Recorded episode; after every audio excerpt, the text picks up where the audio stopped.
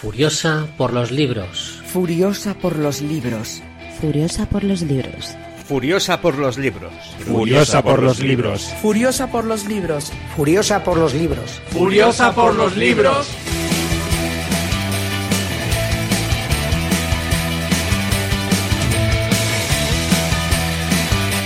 Sed testigos. Sed testigos. Sed testigos. Sed testigos. Sed testigos. Sed testigos. Sed testigos. Sed testigos. Hola, hoy traigo una novelaza, un dramón, una saga familiar. La novela se titula Pachinko de Min Jin Lee, que es una autora coreano-americana que vive en Manhattan, o sea que el libro primero se publicó en inglés y la fecha de publicación, bueno, es en el 2017 y vino un año después a, a España. ¿Cómo llegué a este libro? Pues llegué a este libro por la serie, la serie Pachinko. Creo que tiene ocho episodios, me parece. Bueno, entre ocho y diez, no recuerdo bien. Y cuando vi que se basaba en un libro, pues lo busqué, me hice con él y me puse a leerlo antes de terminar la, la serie. Vale, las cosas que destaco de la novela, que hago primero así un, una introducción, es lo que más me atrapó, por así decirlo, el desarrollo de personajes, el crecimiento que vemos de la protagonista Sunya desde su nacimiento, que teniendo todo en contra ella sobrevive y, es una chica fuerte, y esta relación que tiene con sus padres, los amores que va a tener, su cariño por los hijos y los nietos, y cómo ella va a ser el pilar de la familia. Es un personajazo, la verdad, estos que te hacen cuestionarte pues muchas cosas. Vamos a tener aquí varios dilemas morales, varias, varias decisiones, porque Sunya no es un personaje perfecto, comete errores y comete uno especialmente duro.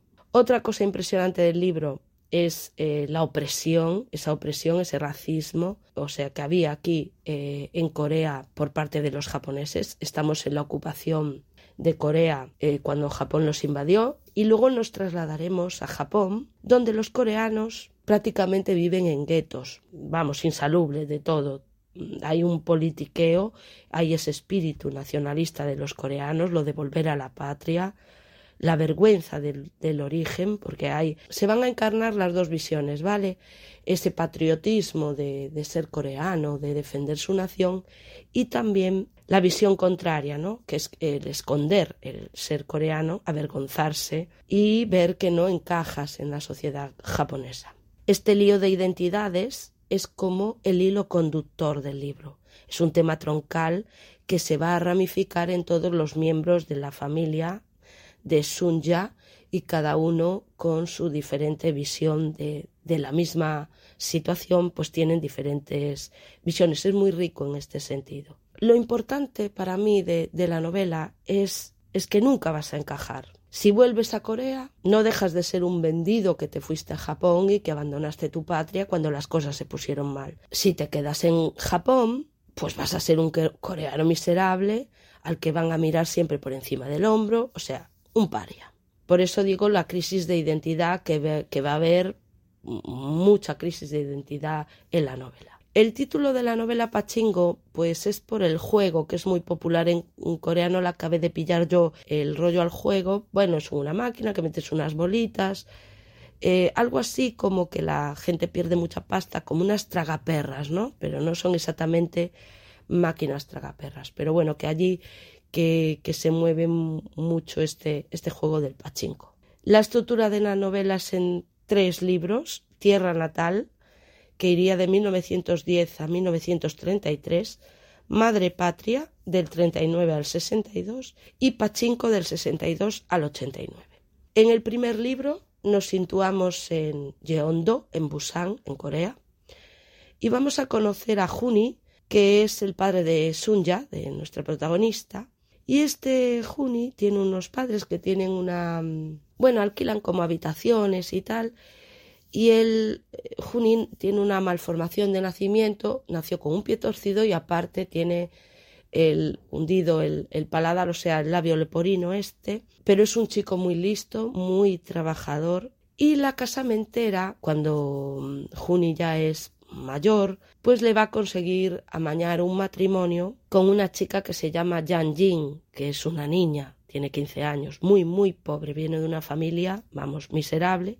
Y Yan Jin y Juni van a tener varios hijos, van a llevar una vida bien, dentro de lo que cabe, dentro de las penurias que, que, pasan, pero bien, son felices, ellos se quieren y tienen varios hijos y solo sobrevive una niña que se llama Sunya. Aquí se vuelcan totalmente con la niña, los dos adoran a Sunya y me voy a parar aquí un momento porque voy a hacer una comparación con la serie en la que en la serie se va a desarrollar mucho más la vida familiar de Sunya, ¿no? La relación que tiene con su padre tan especial en el libro no se va a ver tanto. Sunya recuerda ya de más mayor a su padre y efectivamente eh, le quería mucho y tal, pero no había esa complicidad y tampoco la niña es tan rebelde como aparece en la serie.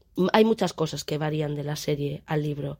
La serie quizás peque un poco de, de, emotividad, el libro es, como mucho más duro. Estos son pequeñas diferencias que vamos a ver del libro y de la serie. No, no te esperes ahí una, una Sunya que va a romper la pana con sus ideas políticas o lo que sea, porque Sunya nunca se mete en nada de esto, eh, ni de pequeña, ni, ni, pasan muchas cosas que pasan en, la serie. Tenemos después también la historia de amor con Ko Han-su, que es el personaje masculino más importante en la, en la vida de Sunya en este momento, cuando ella es más joven. Este personaje es verdad que va a formar parte de su vida todo el libro y no acabas de descifrar este personaje. Es un tío poderoso, bastante mayor que ella, bastante mayor, o sea, le dobla la edad. Pero él es coreano, él viene también de orígenes muy, muy humildes y supo pues como trepar en una sociedad que le era adversa y entonces también es un personaje que tiene unas... Eh, ¿Cómo lo digo? Le vi como unas ideas muy claras, un, personaje así muy,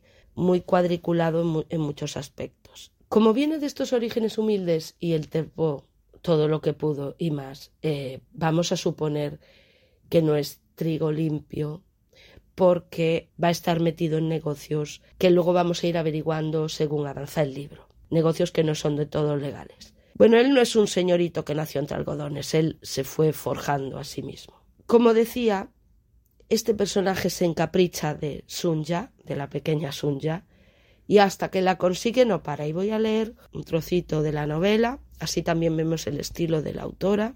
Kohansu parecía estar en todas partes. Siempre que ella estaba en el mercado, él aparecía y no ocultaba su interés, aunque Sunya intentaba pasar por alto sus miradas y seguir con sus recados, le ardían las mejillas en su presencia. Una semana después habló con ella por primera vez. Sunya acababa de terminar la compra y caminaba sola por la carretera hacia el ferry. Señorita, ¿qué vas a cocinar para cenar esta noche en la hospedería? Estaban solos, pero no demasiado lejos del bullicio del mercado. Sunya lo miró y se alejó rápidamente sin contestar. Le latía el corazón con fuerza. Estaba atemorizada y esperaba que no estuviera siguiéndola. Durante el viaje en ferry intentó recordar su voz. Era la voz de una persona fuerte que intentaba ser amable. No hablaba como la gente de Busan había pronunciado la palabra cenar de un modo curioso, y ella había tardado un instante en descubrir a qué se refería. Al día siguiente Hansu se acercó a ella cuando se dirigía a casa. ¿Por qué no estás casada? Ya tienes edad suficiente. Sun ya apresuró el paso y lo dejó atrás. Él no la siguió. Aunque nunca contestaba, Hansu insistía en hablar con ella. Siempre le hacía una pregunta, nunca decía otra cosa y nunca la repetía. Pero siempre que la veía, si Sunya estaba lo suficientemente cerca para oírlo, le decía algo, y ella se alejaba sin decir palabra. Hansu no se sentía desalentado por su falta de respuestas. Si ella hubiera intentado entablar una conversación, la habría considerado vulgar. Le gustaba su aspecto, el brillante cabello trenzado, pecho abundante debajo de la blusa blanca, su largo fajín bien atado, sus pasos rápidos y seguros.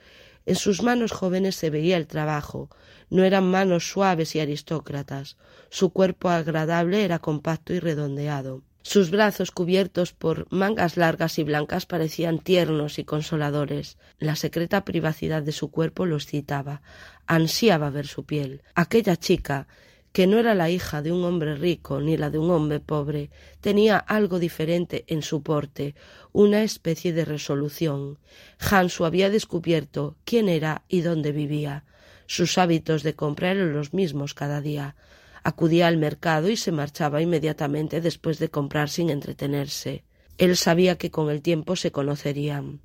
Aquí después viene que la atacan unos ahí en el en cerca del puerto, la quieren como violar, bueno, le, le llaman de todo, cerda coreana, la insultan y luego se la quieren llevar allí por la para llega con Hansu ahí y vamos a ver lo que pasa. Hansu agarró al joven por el cabello de la nuca con una mano y le cerró la boca con la otra. Acercaos, siseó a los demás. Deberíais morir, hijos de puta, dijo en un japonés coloquial perfecto. Si volvéis a molestar a esta señorita o vuelvo a ver vuestras feas caras por aquí, haré que acaben con vosotros. Pagaré a los mejores asesinos a sueldo para que os maten a vosotros y a vuestras familias. Nadie descubrirá nunca cómo moristeis. Vuestros padres eran unos fracasados, por eso os marchasteis de Japón. No creáis que sois mejores que esta gente.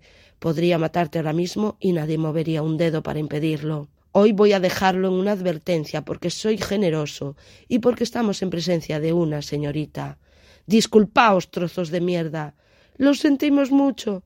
Hicieron una reverencia formal ante Sunya. Bueno, aquí se gana la confianza de Sunya porque la salva y van a quedar varias veces. Es decir, la seducción que va haciendo este hombre es como un depredador eh, para cazar a la presa hasta que finalmente pues la seduce. Queda embarazada y él se ofrece a ayudarla económicamente, se ofrece pues como a ponerle un piso, a que su familia viva bien, pero eh, no puede casarse con ella porque ya está casado en Japón, ya tiene mujer y creo que eran tres hijas. Y Sunya, que es orgullosa, entonces rechaza esta ayuda y dice que no lo quiere ver nunca más. Nunca más. A todo esto, a la hospedería, llega un clérigo enfermo, que se llama Isaac. Y este clérigo, cuando se recupera y se entera de, de, de que Sunya está embarazada, le va a ofrecer matrimonio. Se casan y se marchan a Japón. Es muy triste, muy triste la despedida con su madre y con sus amigas. En Osaka, una vez ya en Japón, la pareja va a vivir con el hermano de Isaac y su cuñada. Allí van a pasar penurias económicas, ven todo ese racismo, ese desprecio que hay hacia los coreanos, y en medio de todo esto van a nacer su hijo, Noah, que Isaac cría como un hijo propio. Isaac es muy bueno, desde un primer momento es un hombre fantástico, pero bueno, es un poquito, peca un poquito de religioso ahí, de, de mm, de que sí que si ella no cree en Dios, que tiene que creer. Y a partir de este momento, lo que es Sunya y el resto todo de su estirpe van a ser creyentes, porque Isaac eh, es pastor de una iglesia. En el libro 2, que se titula Madre Patria, Noah, que vemos que es la alegría de la casa, eh, sus tíos y sus padres lo adoran, es un niño listo, un niño alegre, y tiene un hermano que en este momento es un bebé, que se llama Mozasu, y en esta parte de la historia apresan a Isaac por temas políticos, pero en el libro queda un poquito esta parte un poquito más en el aire porque no se sabe exactamente si va a ser por política o por tema religioso, como que no quisieron someterse al emperador mmm, y seguir con la religión cuando el, el, el emperador es Dios. Entonces ahí hay como un rollo también, como digo, religioso.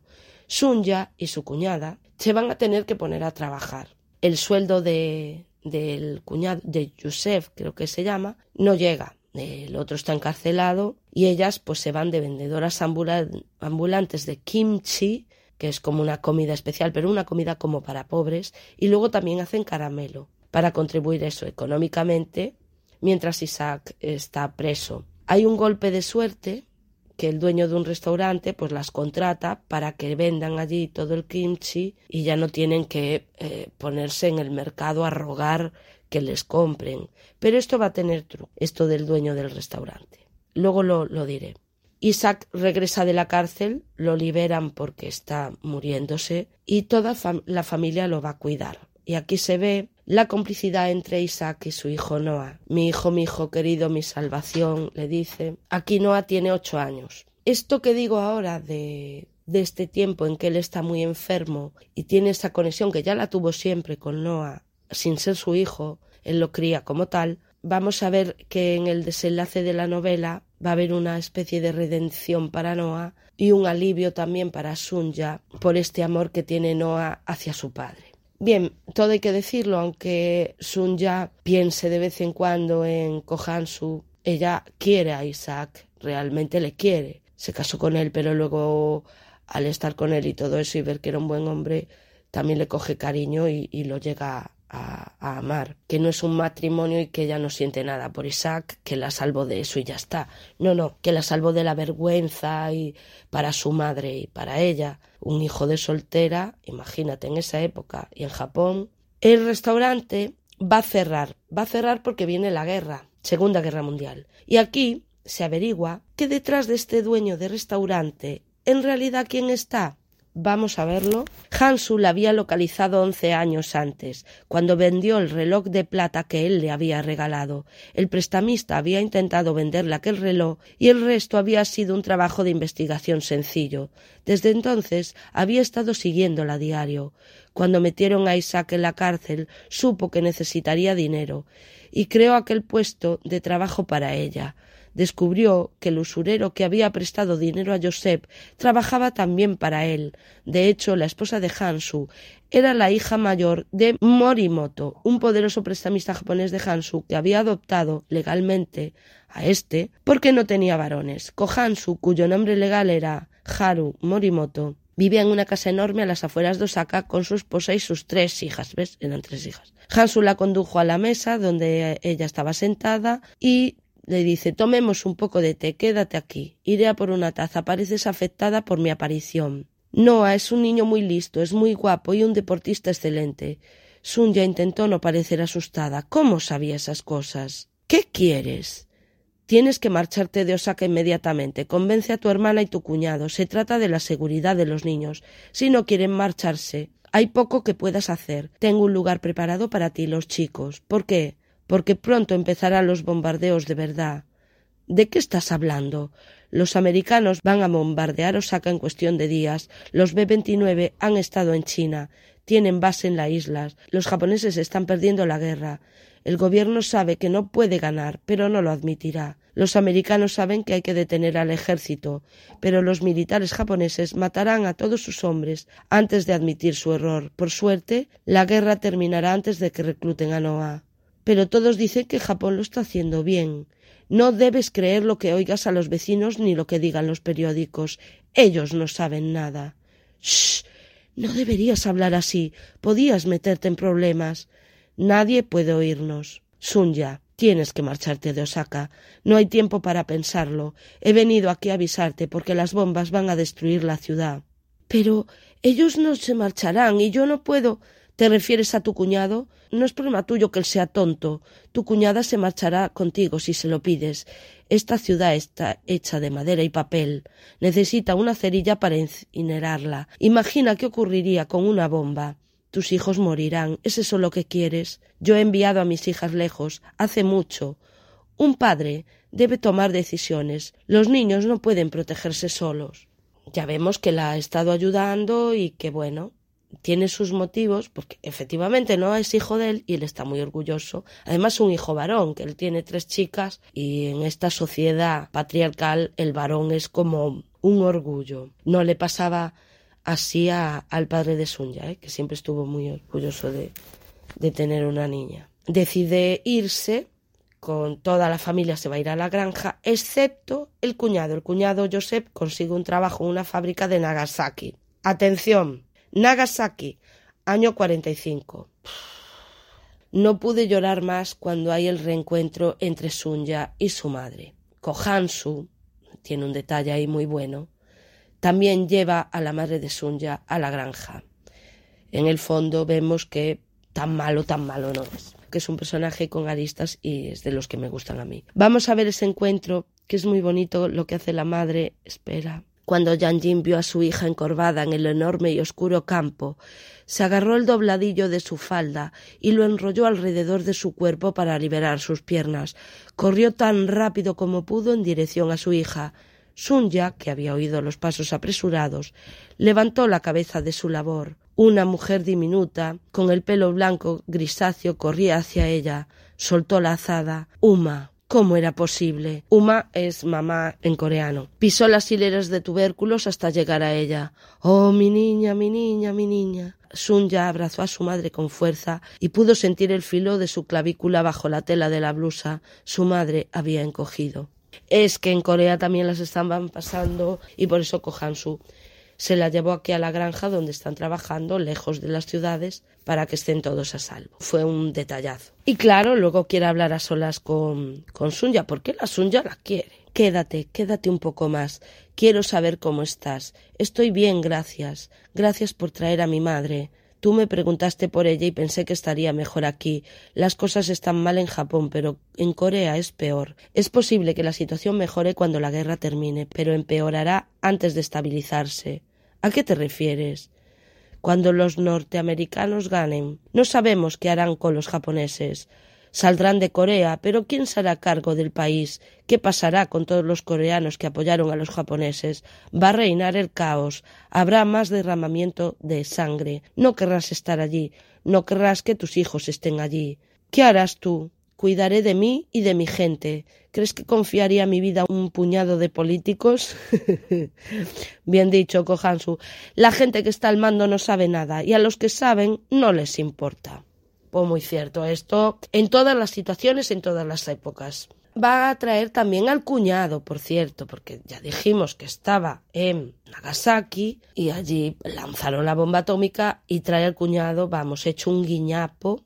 Y entonces el cuñado vamos a ver, blanco y en botella, averigua que este tipo que tanto les está ayudando es el padre de Noah. Y lo voy a leer esto porque tienen una conversación, ¿va? Tú eres el padre de chico, ¿verdad? Por eso haces todo esto. Sí, Noah es mi hijo. Estamos en deuda contigo, algo que quizá no podamos pagarte nunca. Pero aquí no tienes nada que hacer. Mi hermano dio su apellido al niño. Nunca debería descubrir que no era hijo suyo. Yo también puedo darle un apellido. Ya lo tiene. Estaría mal hacerle eso al niño. Como veremos en el futuro, eh, aquí Joseph tiene razón. Kohansu tiene razón muchas veces, pero aquí no. Tu hermano fue muy amable al ayudar a Sunya, pero yo me habría ocupado de ella y de mi hijo. No parece que ella quisiera eso. Me ofrecía ocuparme de ella, pero no quiso ser mi esposa en Corea porque tengo una mujer en Osaka. Ella me pidió que me fuera, así que lo hice, aunque tenía planeado regresar. Cuando volví ya se había ido y estaba casada con tu hermano. Deberías dejar a Noah en paz. Tiene familia. Después de la guerra haremos lo posible para devolverte lo que te debemos. Pagué por ti, hijo de puta, pagué por tu vida, pagué por la vida de todos vosotros. Todos estaríais muertos sin mí. Aquí ves, le sale la vena porque está cabreado de ver que el otro pues se pone aún encima todo orgulloso y aquí, claro, estaríais muertos y mí. Tiene razón, pero bueno, no está bien decírselo y además tal y como está el otro, el pobre, que está muy mal. Les dice que no va, regresen a que no pueden regresar, regresar a Corea que tienen que irse a Osaka. Y en Osaka vemos que Hansu es un hombre mucho más poderoso de lo que pensábamos es un, bueno, aquí eh, la autora se cuida mucho de llamarle por su nombre, pero ya lo dicen otros personajes, espera. Mm. Cualquiera que trabajara para Hansu tenía que dar la imagen adecuada de la organización. Organización, le llama. O sea, la Yakuza, vaya. Los hombres que trabajaban para él, tanto japoneses como coreanos, se esforzaban por mantener un perfil bajo y evitar cualquier tipo de atención negativa innecesaria. Vemos que que recaudan pagos, que hay un poco de trabajo sucio en torno a, a Hansu, a su suegro y todo lo demás. Por primera vez, Sunya, en el libro va a haber dos veces, en la que Sunya va a acudir directamente a Kohansu a pedirle ayuda, con todo lo orgullosa que es Sunya. Le va a pedir esta vez que le ayude porque Noah quiere ir a la universidad, es muy buen estudiante, pero pagar la matrícula, un apartamento allí y todo eso le es imposible a, a y a su familia tal y como están. Entonces, él lo va a hacer, le va a pagar no solo la matrícula, porque ella al principio le pide la matrícula nada más, que luego ya se encargará de que el chaval pues trabaje algo allí para quitarse un dinero, para pagarse un apartamento, y el otro dice que ni hablar, que se dedica a los estudios. Ella solo le pidió un préstamo y él ahí dice, esta es la mía, voy a poner al chaval en un apartamento que te cagas, le voy a pagar todo lo que necesite y que él esté a lo que esté. Mozasu, en cambio, a diferencia de Noah, no le interesa estudiar. Vemos eh, que es un mal estudiante que se mete en líos y eso hace que lo van a poner a trabajar con Goro porque si no acabaría malamente. Y Goro es el dueño de varios salones de pachinko. Aquí entra el pachinko por primera vez. Goro es, un coreano muy, muy querido por los vecinos y es un hombre importante dentro de lo que cabe de esa comunidad coreana y de esos salones y tal. Eh, luego veremos que Goro también tiene trastienda. Cuando Noah se echa novia y ésta se toma la libertad de presentarse cuando él está cenando con Kohansu, la deja y ella le abre los ojos sobre Hansu. Es tu padre, ¿no? Tiene exactamente tu misma cara. Me dijiste que tu padre murió, pero no está muerto. No querías que lo conociera porque no deseabas que supiera que tu padre es un yakuza. ¿De qué otro modo se explicaría ese coche y ese chofer uniformado? ¿De qué otra manera estar pagándote ese apartamento enorme? Ni siquiera mi padre puede permitirse ese apartamento y tiene una empresa de exportación. Venga, Noah. ¿Cómo puedes enfadarte conmigo cuando lo único que quería era saber más de ti? No me importa que se dedica tu padre. Eso no importa. No me importa que seáis coreanos. ¿No lo ves?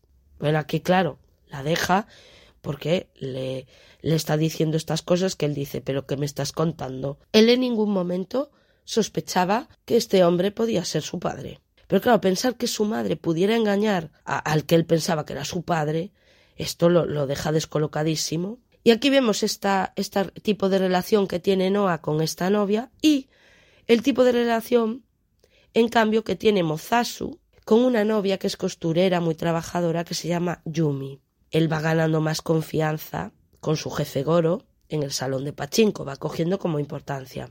Hay el contraste entre los dos hermanos, que son muy diferentes en todo, porque Noah es reservado, es estudioso y es serio, y el otro es extrovertido, es un mal estudiante, aunque sabe inglés, así se conquista a Yumi, y alegre, es muy alegre, el otro no, el otro es muy serio.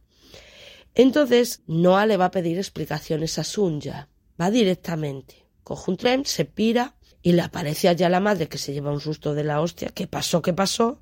Y cuando le dice que ella no engañó a Isaac, que Isaac se casó con ella sabiendo que estaba embarazada de otro hombre, bueno, le explica un poquito, pero mira que yo quería a tu padre, porque tu padre de verdad el que te crió es el otro, él dice le devolveré hasta el último céntimo, no quiero saber nada de esta gente, mi sangre está manchada, le empieza a dar ahí una paranoia y desaparece. Desaparece de la vida de todos, deja la universidad, se esfuma y les deja solo una carta mm, explicándole por qué se va. Y la carta, ay, la carta, bueno, la carta dice así: Uma, he abandonado Guaseda, Guaseda es la universidad. Me he marchado del apartamento, estoy en una nueva ciudad y he encontrado trabajo. Puede ser difícil de entender para ti, pero te pido que no me busques. Esto es importante. He pensado mucho en esto. Es el único modo de vivir conmigo mismo y mantener mi integridad. Quiero empezar una nueva vida y para hacer eso no hay otra manera. He tenido que pagar algunas facturas, pero tan pronto como gane dinero, enviaré una parte tan a menudo como pueda. No descuido mi deber. Además, ganaré suficiente dinero para pagar a Kohansu. Por favor, asegúrate de que nunca se pone en contacto conmigo. Yo no deseo conocerlo.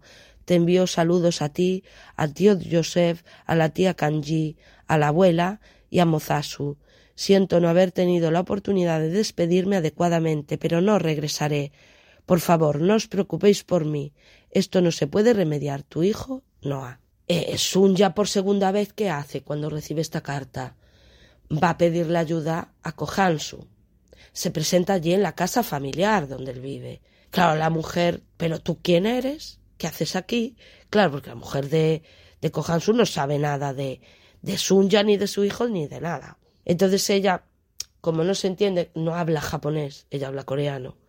Mandan allí a un jardinero coreano Y ella le dice, mira, necesito hablar con el señor porque tengo un asunto muy importante que tratar con él y tal. Y entonces le dice, el señor no está en casa, se fue de viaje o no sé qué vaina, se tiene que marchar sin haber solucionado nada. O sea, que fue a pedir ayuda y tuvo que verse allí con la mujer de este para nada. Claro, es que ¿qué, qué haces? Tú recibes esta carta de tu hijo que no quiere saber nada. A ver, cualquier padre o madre intentaría buscar. Vale, estás enfadado, pero no, pero es que no, ella no le da ni tiempo, ¿eh? Por eso digo que a veces un ya peca de terca de, de querer hacer las cosas a su manera sin respetar un poco la decisión de su hijo que ya es mayorcito. Libro 3, Pachinko. Los dos hermanos se dedican al pachinko. Mira tú por dónde tanto estudiar no y al final hace el trabajo que, que, está haciendo su hermano. Como se cambia el nombre, rehace su vida y es encargado de un salón de pachinko. Él Vemos que Noah se casó, que tiene, creo que eran cuatro hijos. En cambio, Mozasu y Yumi, que él también sigue con el negocio del pachinko y le va muy bien, tienen a Solomon. Va a ayudarles en la casa Sunya. Sunya se va a mudar con ellos porque Yumi, cuando Solomon tiene, no sé, tres años, cuatro, no sé, es pequeño todavía, los atropella un coche y bueno, y el pequeño Solomon que está con ella ya lo salva, pero el niño se tuerce un pie, nada más, mientras que ella muere. Entonces Sun Yaki va con su hijo y con su nieto para cuidarlos. Aún vive su madre, que es muy, muy mayor, y su cuñada. El cuñado ya murió. Hay un encuentro entre Sunya y Hansu después de once años, que es aquí en el velatorio de, de Yumi, y lo voy a leer. Es que esto es tragedia tras tragedia, ¿eh? de verdad. No da un respiro la novela. Cuando Sunya pasó junto a su coche, Hansu bajó la ventanilla. Sunya, Sunya. Ella contuvo el aliento. Hansu dijo a su chofer que esperara y abrió la puerta del coche él mismo para salir. Llegué tarde al funeral de Yumi. Mozasu me dijo que te habías marchado. Ahora vives con él, ¿verdad? Sunya se detuvo en la acera y lo miró. Los años no parecían pasar por él. ¿De verdad habían pasado once años desde la última vez que lo vio? Bla bla bla bla bla. ¿No puedes detenerte un momento para hablar conmigo? porque ya en este momento está con su nieto, con, con Solomon. Y dice, el pequeño está bien, está en la tienda, puedes verlo a través de las escaparate. Solomon estaba con un grupo de niños ante el kiosco rotatorio de tebeos. Le supliqué a tu esposa que te dijera que estaba buscándote. Aunque ella no lo hiciera, estoy segura de que el jardinero te dio mi mensaje.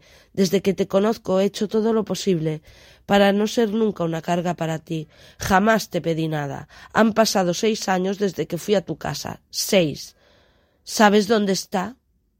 No. La mujer echó a andar hacia la tienda de golosinas. Hansu le rozó el brazo y Sun ya lo empujó con la palma de la mano. Vuelve a tu coche, vuelve a tu deshonesta vida. Sunya, ¿por qué me molestas ahora? ¿No te das cuenta de que me has destrozado? ¿Por qué no puedes dejarme en paz? No se ha marchado. Ya no queda nada entre nosotros. ¿Puedo llevaros a ti a Solomón a casa? Quizá podríamos ir a una cafetería. Tengo que hablar contigo. Quiero recuperar a mi hijo. ¿Qué le hiciste? ¿Cómo puedes culparme a mí de eso? Yo solo quería que fuera a la universidad. La culpa es mía por dejar que lo conocieras. Eres una persona egoísta que siempre consigue lo que quiere sin importar las consecuencias. Ojalá no te hubiera conocido nunca.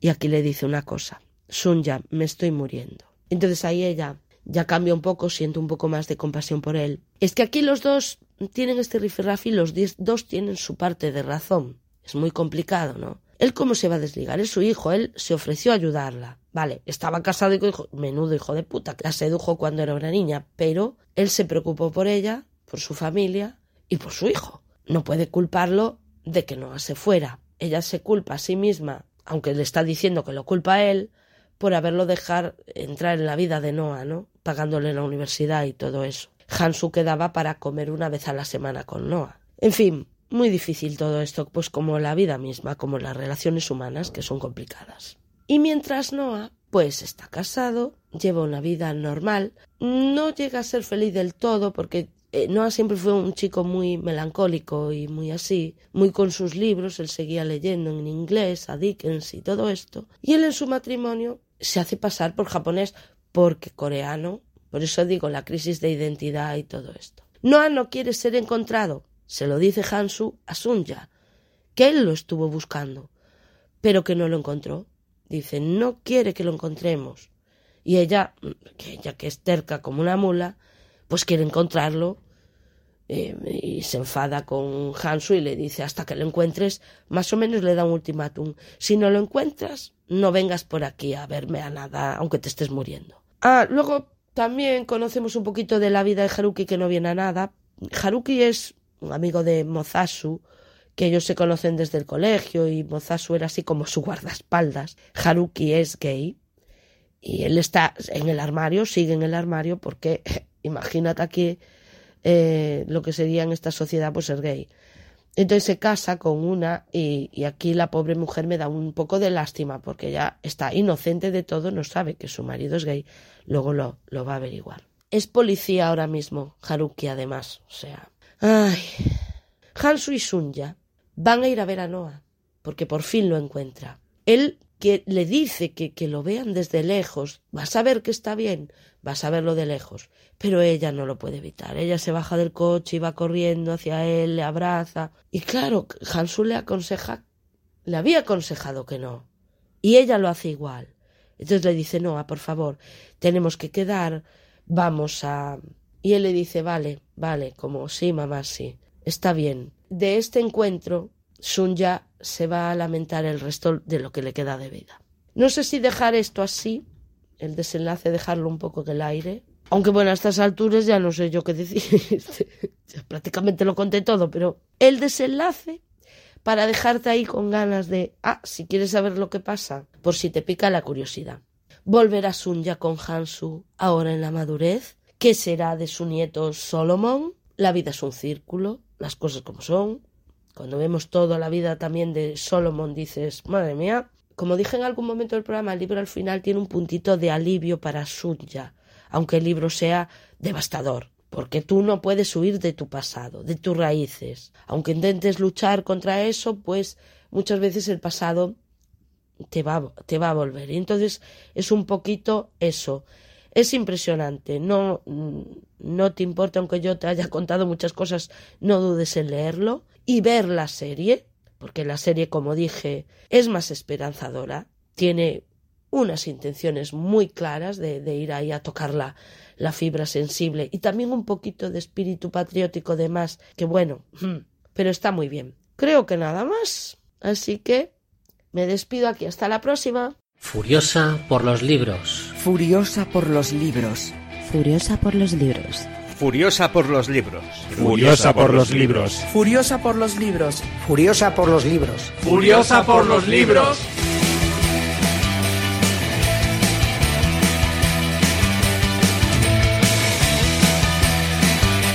Sed testigos. Sed testigos. Sed testigos. Sed testigos. Sed testigos. Sed testigos. Sed testigos. Sed testigos.